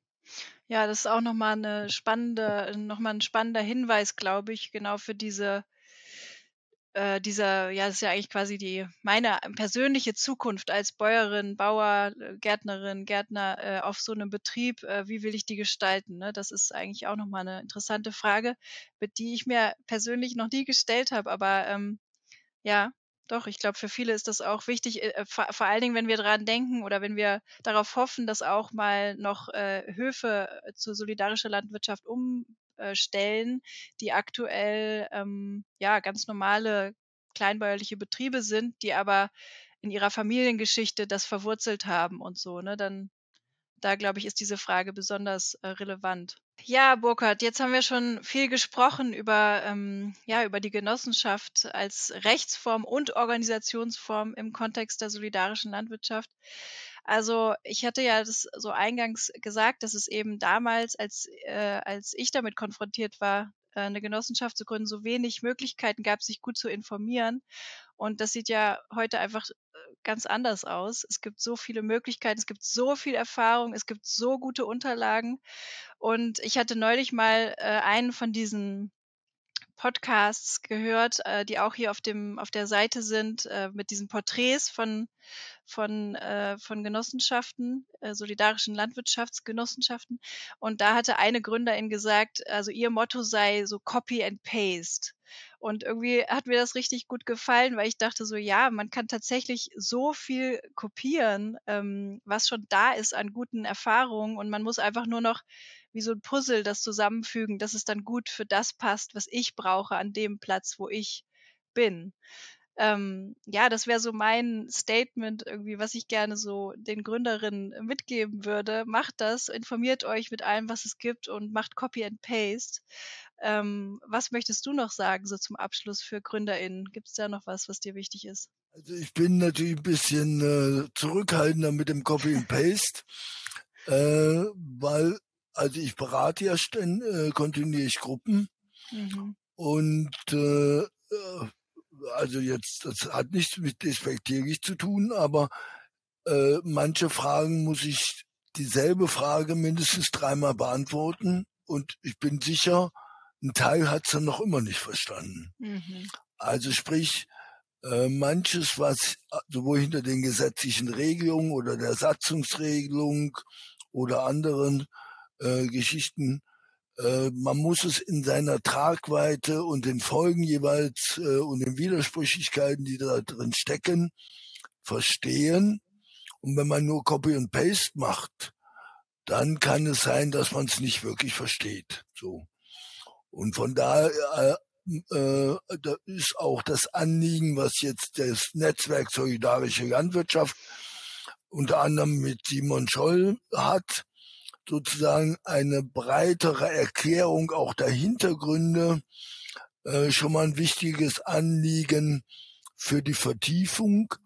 Und man sollte sich tatsächlich immer sowohl diese versuchen, die Hintergründe ein bisschen mit zu verstehen, als auch gegebenenfalls einen anderen Betrieb mal fragen. Das ist ja auch mit dieser solidarischen oder äh, äh, Beratung oder wechselseitigen Beratung in, inkludiert, äh, dass man die anderen fragt, was hat das, was heißt das denn oder welche Erfahrungen habt ihr mit dieser Regelung? Ist das doof oder äh, führt das zu was führt das? Also da ist doch stärker immer wieder äh, in den kommunikativen Austausch äh, treten. Und äh, das halte ich für extrem wichtig, wenn, äh, wenn man nicht äh, in das eine oder andere Fettnäpfchen treten will. Mhm. Also dann wäre so dein Spruch äh, vielleicht, ähm, lasst euch beraten und nehmt am Stammtisch teil, weil das ist ja genauso eine Möglichkeit, wo man sich echt super austauschen kann. Ja. Ja, ja, gut. Ähm, ja, und ich glaube, ein Bereich, ähm, der ja tatsächlich auch noch total unterbelichtet ist, ist ja so dieser Aspekt der Selbstorganisation. Ähm, und ich fand das eigentlich total spannend, weil jetzt im Gespräch ist mir einfach nochmal deutlich geworden, dass gerade die Genossenschaft ja dafür prädestiniert ist, ne, für Selbstorganisation. Das hast du ja in verschiedenen Punkten angesprochen, dass das ja eigentlich genau die Idee der Genossenschaft ist, mit diesen Prinzipien, die du auch genannt hast, sich selber zu organisieren, die, die äh, Fähigkeiten der Mitglieder einzubinden.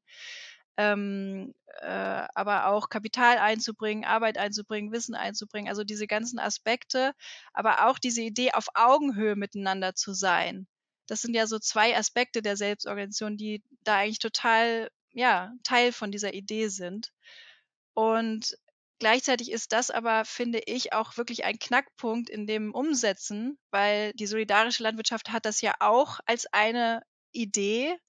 Äh, und es wird äh, ja immer wieder also viele, die meisten Organisationen versuchen das umzusetzen, auf Augenhöhe miteinander zu arbeiten und äh, trotzdem ist das irgendwie nicht so einfach, gerade im Kontext der Genossenschaften. Ja, äh, hast du da, willst du da schon was dazu sagen? Also äh, selbstverständlich. Das eine hatte ich ja schon mal angedeutet, dass es wichtig ist, äh, ein paar Dinge äh, vielleicht in die Satzung mit der sogenannten zustimmungspflichtigen Entscheidung, sowohl Generalversammlung als auch äh, äh, beim Aufsichtsrat zu organisieren.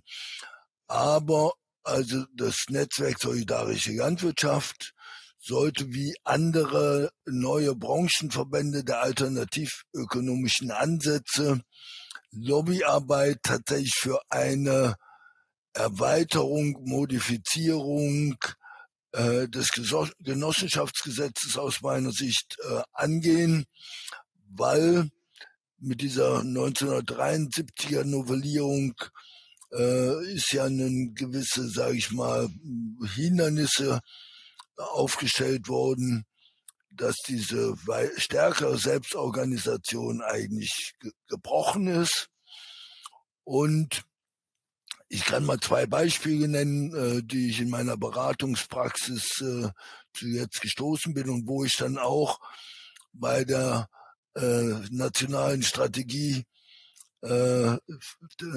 des äh, Wirtschaftsministeriums unter anderem zum Thema Gemeinwohl und Genossenschaften eingebracht haben, die haben das gar nicht verstanden. Äh, zum äh, Beispiel bei den Wohnungsgenossenschaften ne, wird die als Dachgenossenschaften für gemeinschaftliche Wohnprojekte agieren, wird die Verantwortung, eine gewisse Autonomie an das einzelne Wohnprojekt, die sollen sich selbst verwalten. Mhm. Und das satzungsmäßig zu, zu lassen, war einem Prüfungsverband äh, einem traditionellen Wohnungsbaugenossenschaftsverband äh, ein Groll, um nicht zu sagen, er hat es abgelehnt. Mhm. Also er hat gesagt, das widerspricht diesem äh, führt die äh, Genossenschaft in eigener Verantwortung. Obwohl das natürlich teilweise Quatsch ist. Der Vorstand bestimmt ja auch nicht, äh, welche Wohnung bezogen wird, sondern das machen irgendwelche Hausmeister oder andere Leute dann. Also es war äh, ein bisschen blödsinniger äh, Einwand, aber er wurde eben gegen die Satzungsregelung agiert. Und das Zweite, das wurde auch bei dieser nationalen Strategieanhörung gar nicht verstanden, weil ein Teil der Anwesenden den Begriff gar nicht kannten. Mhm. Soziokratische Methode. Mhm. Neue Genossenschaften, und das gilt auch für viele so Solavis, agieren mit neuen Formen der Beteiligung, der Partizipation, um tatsächlich einen sehr weitgehenden Konsens und eine Akzeptanz von Entscheidungen und Entwicklungen in der Mitgliedschaft zu erzeugen. Und da gehört unter anderem die soziokratische Methode dazu, wo eben äh, versucht wird, Widersprüche und Widerstände abzufragen und darauf einzugehen und den Rechnung zu tragen. Und da ist dann eben nicht die einfache Mehrheitsentscheidung oder auch nicht die qualifizierte Mehrheitsentscheidung, sondern da ist das Mitglied, Nehmen der Mitglieder besonders wichtig.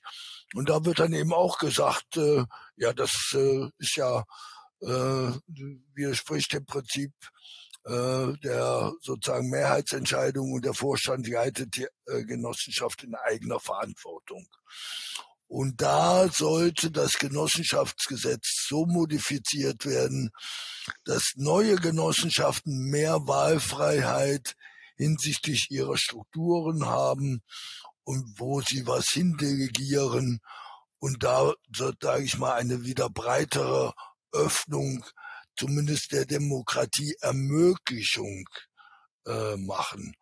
Und das halte ich, äh, da sind natürlich diese neuen äh, Branchenverbände, die genossenschaftlich äh, Gedankengut, jetzt nicht im Sinne von Rechtsform, sondern im Sinne von äh, gemeinschaftlich äh, Dinge äh, organisieren und entscheiden, die sind dafür äh, äh, prädestiniert, hier neue Entwicklungen wieder anzustoßen und da äh, dieses manchmal etwas konservative Genossenschaftsgesetz in Deutschland bisschen wieder zu modernisieren. Okay, das wäre jetzt so ein Aufruf an politische Entscheidungsträgerinnen, ne? Oder alle, die, oder alle, die beide, die, an die, die Organisationen, die Branchenverbände, aber auch ja. natürlich äh, der politischen Entscheidungsträger da mal zuzuhören und nicht nur den traditionellen Vertretern der Genossenschaften da zuzuhören. Mhm, genau. mhm. Okay. Und bis dahin, also bis das äh, umgesetzt wird, was ja schon eine große Hoffnung ist, die wir haben, ne, dass das irgendwie sich niederschlagen wird. Ähm, bis das umgesetzt wird, müssen wir ja weiterhin mit dem gerade agieren, was halt da ist, ne, an Grundlage. Und ähm, jetzt hast du ja die Soziokratie angesprochen. Also ich persönlich habe das auch äh, in meinem, ich habe jetzt Organisationsentwicklung nochmal studiert und habe das auch kennengelernt und war also so, also ja, ich bin eigentlich total begeistert oder ja, ich finde es so, so eine gute Idee, äh, die genau dieses Mittelding zwischen ähm, Basisdemokratie, die ich zum Teil auch als sehr lähmend erlebt habe, und, äh, und streng hierarchischer Organisation, äh, ist es, finde ich, sowas dazwischen, was ziemlich schlau äh, gedacht ist.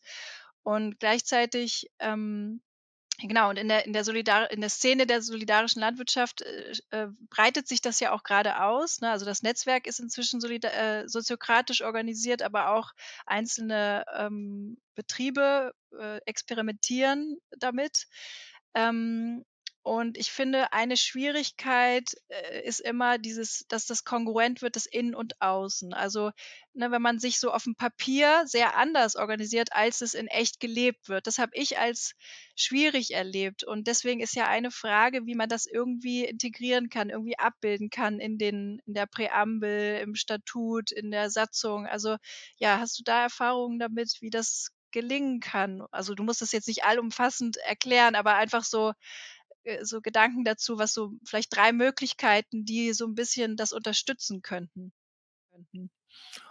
Also äh, ich würde eigentlich jetzt erstmal zwei Dinge besonders in den Mittelpunkt stellen. Das eine ist tatsächlich also im Selbstverständnis, also beispielsweise eben in der Präambel, äh, so etwas verstärkt äh, zum Ausdruck bringen. Äh, dass andere Formen äh, der Entscheidungsbeteiligung und Intensivierung, da kann man auch ruhig den Begriff dann soziokratische Methode oder andere vielleicht einen übergreifenden Begriff, der verschiedene Methoden eher dann äh, umfasst, mit benennen, weil das sind ja, wie du schon gesagt hast, methodisch äh, intelligente Lösungen, die ein Teil der Leute, die sich mit Demokratie beschäftigen, noch gar nicht leider kennen. Und das andere ist, äh, man kann es äh, doch in zwei Dingen sozusagen auch ein bisschen stärker verankern. Das eine ist, man kann sich eine Geschäftsordnung geben, die mhm. nicht als Satzung eingetragen wird und in dieser Geschäftsordnung bestimmte Elemente der soziokratischen Methode in den Entscheidungsprozessen äh, reinnehmen. Und das Zweite ist, ich hatte schon mal vorhin ge äh, gesprochen, dass neben der normalen Generalversammlung ich es für sinnvoll halte, äh, regelmäßig so eine Art Strategietagung, man kann die auch anders nennen, äh, äh, wo es darum geht, um die gemeinsame Zukunft zu gestalten. Äh, und da könnte, kann man genau mit solchen Methoden viel stärker noch vielleicht äh, experimentieren und gucken, äh, wie man das dann und wo man das dann weiter verankert, eben dann zum Beispiel in der Geschäftsordnung oder sonstiges. Mhm. Und dann gibt es nicht auch noch die Möglichkeit, so Räte zu bilden? Ist das auch was Offizielles, was man abbilden kann oder wie ist das eigentlich? Oder wie ja, ist das, eigentlich? das ist eine, eine Partizipationserweiterung, aber nicht im Sinne der soziokratischen Methode. Man kann auch in der Genossenschaftssatzung verschiedene Gremien ergänzend als Möglichkeitsspektrum reinnehmen. Das sind einmal sowas wie Beiräte, ein Beirat und das andere sind Arbeitsgruppen. Und da wäre mhm. einfach, äh, welche Rechte und Pflichten und wie die sich konstituieren. Das müsste dann schon im Idealfall in der Satzung drinstehen. Und dann natürlich auch die Funktion. Die Arbeitsgruppen ist klar, sind in der Regel äh, zeitlich begrenzt, also eher projektbezogen zum Thema neue Finanzierung, zum Thema Mitgliederwerbung, zum Thema äh, Produkterweiterung oder was weiß ich. Und wenn das fertig ist, dann ist es fertig. Aber in der Zeit äh, können solche Arbeitsgruppen eine sinnvolle Bereicherung sein. Und das zweite sind Beiräte, die sind eher als dauerhafte Strukturen. Da müsste man wissen, es liegt so ein bisschen daran, wie die Genossenschaft aufgestellt ist. Äh, wenn man, sage ich mal, eher also ich kann das jetzt am Beispiel der Erzeuger-Verbrauchergenossenschaften sagen, da sind die Landwirte, also die Erzeuger, immer in der Minderheit gegenüber der mhm. Vielfalt der Verbraucher. Und um denen aber eine Stimme zu geben und denen, denen zumindest einmal oder mehr, auch vielleicht mehrfach im Jahr Gehör zu verschaffen, beim Vorstand ist, wenn die Erzeuger sozusagen als Erzeugerbeirat äh, konzipiert sind, welche Rechte, welche Pflichten äh, und wie das sich entsteht, das in so eine äh, ergänzende Beiratsordnung reinzuschreiben und aber auch in der Satzung. Das sind wichtige äh, Erweiterungsmöglichkeiten der Genossenschaft. Formell muss man immer wissen, ne, diese Gremien, sowohl die Arbeitsgruppen als auch die Beiräte, sind in der Regel nur als beratende und nicht als äh, entscheidende, aber sie können zumindest Entscheidungsvorschläge machen. Aber äh, nach dem Genossenschaftsgesetz entscheidet dann eben der Vorstand und nicht der Beirat oder die Mitglieder. Aber die, äh, so ein Beiratsvotum hat natürlich schon äh, ein hohes Gewicht. So, auch wenn dann der Vorstand eventuell ähm, nicht ganz so damit einverstanden ist, äh, hat das Gewicht und das sollte man ruhig. Mhm. Na gut, das wird ja auch äh, immer gesagt in der Soziokratie oder in der Literatur, die ich dazu gelesen habe, dass eben Soziokratie nur top-down eingeführt werden kann, also immer nur von denjenigen, die Macht haben, kann sie geteilt werden mit denjenigen, die eigentlich weniger mächtig sind. Das hieße, also ich finde das ganz spannend. Das ist was, was richtig was Neues, was ich verstanden habe, weil unsere Tendenz äh, beispielsweise in der Roten Beete war, dass wir versucht haben, um eben diese, die Mitbestimmung, äh, die gemeinsame Bestimmung in den Vordergrund zu stellen, haben wir versucht, den Vorstand, soweit es geht, zu entmachten sozusagen. Ne? Wir haben ihm alles Mögliche entzogen, was er eigentlich selber entscheiden könnte und haben versucht, viel in die Generalversammlung zu legen, haben dann aber gemerkt, dass das ja so aufwendig ist, genau das, was du geschildert hast. Und äh, das war also auch keine gute ähm, Strategie. Dann haben wir auch zum Teil das wieder zurückgenommen, also wieder eine Satzungsänderung gemacht. Und jetzt habe ich so einen neuen Gedanken, der ist einfach, ähm, dass es vielleicht kein Weg daran vorbeiführt, sich darauf einzulassen, dass diese Vorstände äh, die Möglichkeit haben, einiges zu bestimmen. Aber wenn man sich da gute Leute sucht, die diese Idee also so wie so eine Sinnhüterin und eine Ordnungshüterin, wie das gemacht wird, also die so, ja, die darüber ähm, wachen sozusagen, wenn das deren Aufgabe ist, dass das vielleicht eine ganz gute Strategie sein könnte, um, um sowas leben zu können. Oder was, was meinst du? Was meinst du? Genau, man kann auch, äh, also weiß ich nicht, ob ich dich jetzt da richtig verstanden habe, so eine Art Ethik- oder Wertebeirat mhm. machen, der genau diese äh, äh, Wächterfunktion hat über die, äh, die besonderen Anliegen äh, der solidarischen Landwirtschaft und die, wie die berücksichtigt werden, zu wachen und zu kommunizieren, dass da äh, möglichst die Strukturen und Werte, die einmal sozusagen besonders im Mittelpunkt äh, gestanden mit Lebendigkeit gefüllt werden. So, das ist eine gute Möglichkeit. Mhm. Ja. Nochmal so ein bisschen anderes Thema in diesem Kontext der Selbstorganisation, ähm, was ja auch echt ein Spannungsfeld ist, ist ja die, ähm, das Ehrenamt und das Hauptamt, äh, was ja dann auch immer aufeinander trifft. Ähm, und gerade auch, also ne, wenn ich da, da, darüber nachdenke, dass es diese Rätestruktur gibt und Mitglieder da auch äh, Einfluss nehmen können in verschiedenen äh, Bereichen, ähm, oder die Arbeitsgemeinschaftsstruktur, wie du es eben beschrieben hast, ähm, dann, dann spielt das ja schon eine Rolle. Da gibt es Menschen, die arbeiten ja auch noch, haben noch einen anderen Beruf und sitzen aber neben den GärtnerInnen dann vielleicht in einem Rat, also haben einfach so unterschiedliche Ausgangsbedingungen. Ähm, gibt es da was, was, was, ja, was ist dir da begegnet an, an Möglichkeiten, damit umzugehen?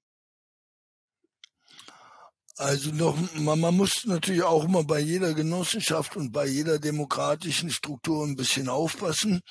Ne? Ich kann mich in ein oder zwei solchen Organisationen engagieren und auch wirklich dabei sein. Aber wenn ich mein ganzes Leben von der äh, Energiegewinnung über äh, Lebensmittelerzeugung äh, bis zum Wohnen, bis zum überall so engagiert sein soll, das würde mich ja völlig äh, kirre machen, sage ich mal. äh, und insofern ist ein Teil auch äh, das Element von, von Genossenschaften äh, da, das Thema Vertrauen. Also, mhm. und wenn das Vertrauen äh, gebrochen oder Misstrauen entsteht, dann agieren zu können, aber den Alltag äh, sozusagen eine gewisse Transparenzerfordernis äh, haben, aber nicht den Alltag von allen denken, die müssen alle sozusagen sich äh, auf äh, was weiß geht ich nicht mehr engagieren, sondern es muss ein wechselseitiges Vertrauen zwischen denen, die Aufgaben übernehmen und denjenigen, die äh, froh sind, dass wir heute diese Aufgaben übernehmen. Und diese Vertrauensstruktur, die muss man pflegen. Mhm. Äh, und man muss irgendwelche Instrumente reinbauen, wo, wenn dieses Vertrauen gestört ist, äh, wie dann Interventionsmöglichkeiten von Mitgliedern äh, gegeben werden oder vom Aufsichtsrat oder anderen. Und das sind, äh, da sind wir an manchen Stellen, äh, müssen wir da das ein oder andere äh, nochmal neu erfinden, äh, weil da vieles verschütt gegangen ist in den letzten 100 Jahren der Genossenschaftsgeschichte, weil es gab es natürlich immer wieder. Mhm. Äh, und da mit diesen Strukturen eben experimentieren und äh, lernen sozusagen. Unsere Genossenschaften, unsere neuen, das ist jetzt schon ein alter Begriff, jetzt schon wieder als lernende Organisation begreifen und äh, zu gucken, wie man diese äh, diesen Zwiespalt zwischen Engagement und Delegation von Vertrauen und äh, äh, gegebenenfalls auch mal ein berechtigtes Misstrauen, dass man diese Dilemmata äh, oder Widersprüchlichkeiten aushalten und damit umgehen lernt. Mhm. Okay, das wäre jetzt, also ich hatte jetzt gerade so das Bild, dann könnte so ein Umgang, der interessant sein könnte, damit sein, ähm, dass eigentlich die Hauptamtlichen mehr so den Rahmen halten und äh, Strukturen anbieten, wo Menschen sich äh, einbringen können und die, die Ehrenamtlichen dann aber nicht so viel Rahmen halten müssen, nicht so viel äh, gucken müssen, sind alle gut informiert und so weiter, sondern eher einfach kommen können und was erledigen können oder über eine Frage diskutieren können und ihre, ihre Perspektiven einbringen können, dass das vielleicht auch so ein interessantes Herangehen wäre, oder? Ja? Genau, das wäre eine Variante mit dabei. Äh, äh, diese, diesen, diesen Zwiespalt oder dieses Spannungsfeld Ehrenamt, hauptamtlich, das äh, äh, vielleicht im Bereich der solidarischen Landwirtschaft ist es, denke ich, noch lange nicht wirklich ausdiskutiert. Im sozialen Sektor gibt es da extreme Erfahrungen und äh, nicht extreme äh, tiefgehende Erfahrungen. Und äh, da kann man vielleicht das eine oder andere lernen, was auf jeden Fall immer dazu gehört, die Wertschätzung. Die Wertschätzung derjenigen, die sich ehrenamtlich engagieren, auch wenn sie mal was falsch machen. Mhm. Und da müssen, das ist übrigens wahrscheinlich auch nicht unbedingt meine Stärke, also dieses äh, äh, gibt ja alle möglichen Begriffe, achtsame Kommunikation, gewaltfreie Kommunikation, wertschätzende Kommunikation. Das muss eigentlich eine bestimmte Fähigkeit, zumindest von ein oder zwei Personen, die im Vorstand sind, sein, damit da genau tatsächlich diejenigen, die sich engagieren, nicht vor den Kopf gestoßen werden, sondern abgeholt oder eine Anerkennung dafür erfahren. Mhm. Ja. Ja, das ist tatsächlich gar nicht so einfach. Dieses mit der Anerkennung äh, hatte ich, also hatte ich auch selber das Gefühl, ich war ja im Vorstand und wenn man überlegt, ach, wir, wenn man quasi das negiert, dass ich als Vorstand eine bestimmte Rolle habe, sondern wir sagen, wir sind alle auf Augenhöhe, wie kann ich mir herausnehmen, dir zu danken für dein Engagement. Ne? Also das ist gar nicht so einfach und ich habe das tatsächlich dann äh, trotzdem gemacht, weil ich und ich fand das irgendwie richtig gut und ich glaube, das ist vielleicht für, aus meiner Sicht wäre das auch so eine Aufgabe, die muss ja nicht unbedingt der Vorstand machen. Es könnte einfach eine Aufgabe sein im, äh, im, im Betrieb, dass da, dass die Menschen, die sich engagieren, einfach so im Blick sind. Ne? Und ja. Ja, du hast vorhin noch was Spannendes angesprochen oder was, ja, was ich spannend fand. Du hast ja gesagt, naja, wenn man in so vielen, also man könnte in ein oder zwei Genossenschaften aktiv sein, wenn man aber jetzt noch in irgendwie sein ganzes Leben so organisieren würde, dann würdest du kirre werden, hast du vorhin gesagt. Ähm, und tatsächlich hatte ich auch schon oft diesen Gedanken, äh, und dann denke ich, äh, habe ich immer gedacht, ja, also wenn man in vielen solchen Projekten ist, das kann man ja nicht schaffen und gleichzeitig träume ich ja von der Community Supported Economy. Ne? Wäre ja schön, wenn man viele Bereiche so organisieren könnte. Und da hatte ich gerade den Gedanken, dass man vielleicht so unterscheiden muss zwischen so einer Pionierzeit. Also wir sind jetzt in der Pionierzeit, wir erproben das Konzept, wir probieren damit aus.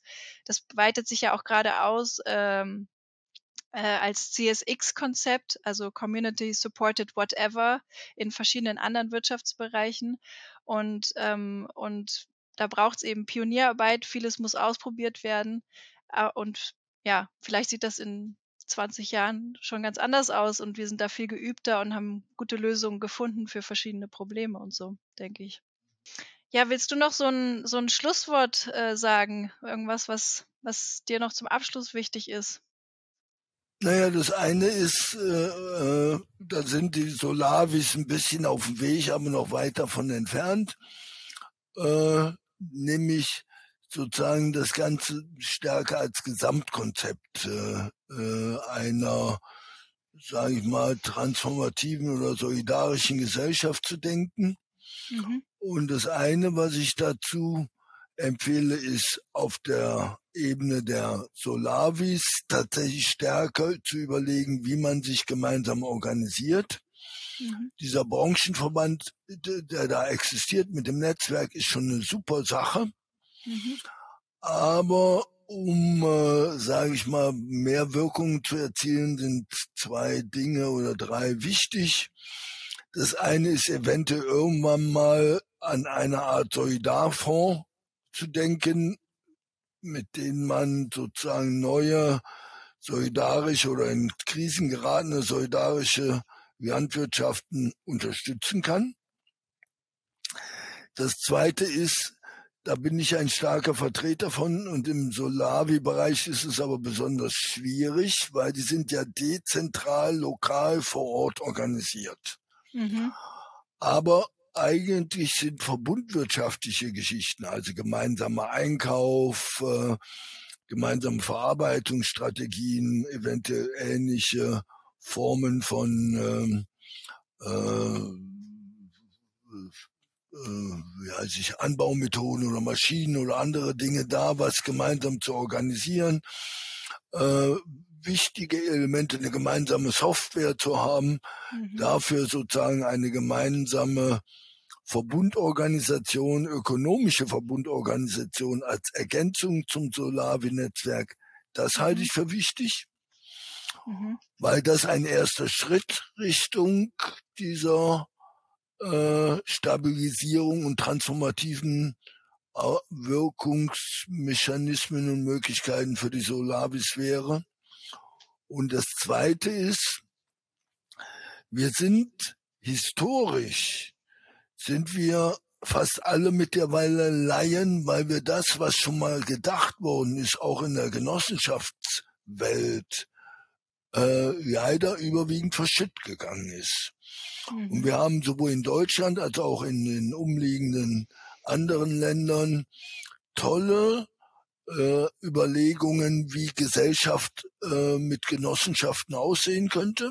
In Deutschland war das der sogenannte Kooperatismus von Kaufmann und Pfeiffer, die mit der Konsumgenossenschaftsbewegung eine Idee hatten, die Gesellschaft, die kapitalistische von unten aufkaufen und irgendwann in die Hand der Verbraucher zu übernehmen, indem man immer nur bei den eigenen Betrieben einkauft und die immer wirkungsmächtiger macht und dadurch eine gemeinsame andere Gesellschaft aufbaut.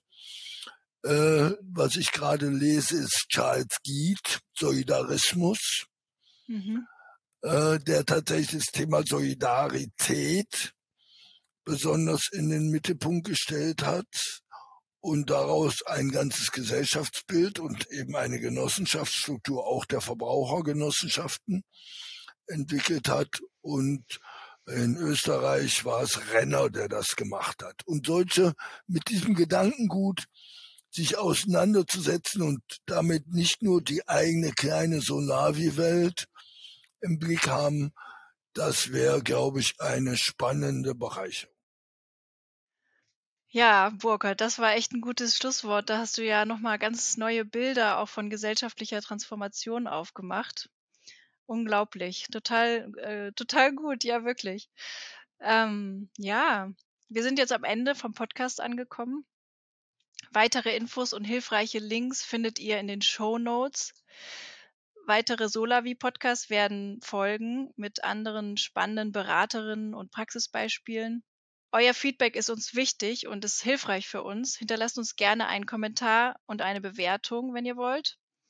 Und wenn euch der Podcast gefallen hat, freuen wir uns über eure Unterstützung. Ihr könnt zum Beispiel Mitglied werden im Netzwerk Solidarische Landwirtschaft oder ihr könnt etwas spenden. Einen kleinen Betrag, wenn euch dieser Beitrag geholfen hat und einen größeren, wenn ihr unsere Arbeit unterstützen wollt. Ja, Burkhard, ich möchte mich im, Netz, im Namen des Netzwerks ganz, ganz, ganz, ganz herzlich bei dir bedanken für das Gespräch und für deine guten Ideen und Zukunftsperspektiven. Ich fand unser Gespräch super spannend. Danke für deine Zeit. Danke für das Teilen von deiner, von deinem großen Erfahrungsschatz. Danke für deine Energie. Ich bin da richtig von angesteckt. Du hattest das ja schon im Vorgespräch gesagt, dass du immer so ganz lebendig wirst, wenn es um Genossenschaften geht. Und das kann ich richtig spüren. Und vielleicht geht es den Hörerinnen genauso. Ja, ich danke auch und freue mich, wenn wir damit sozusagen zu der Idee der Verbreitung der Solavis und der weiteren Fundierung hervorragend beitragen können. Dankeschön. Danke, Burkhard. Ciao.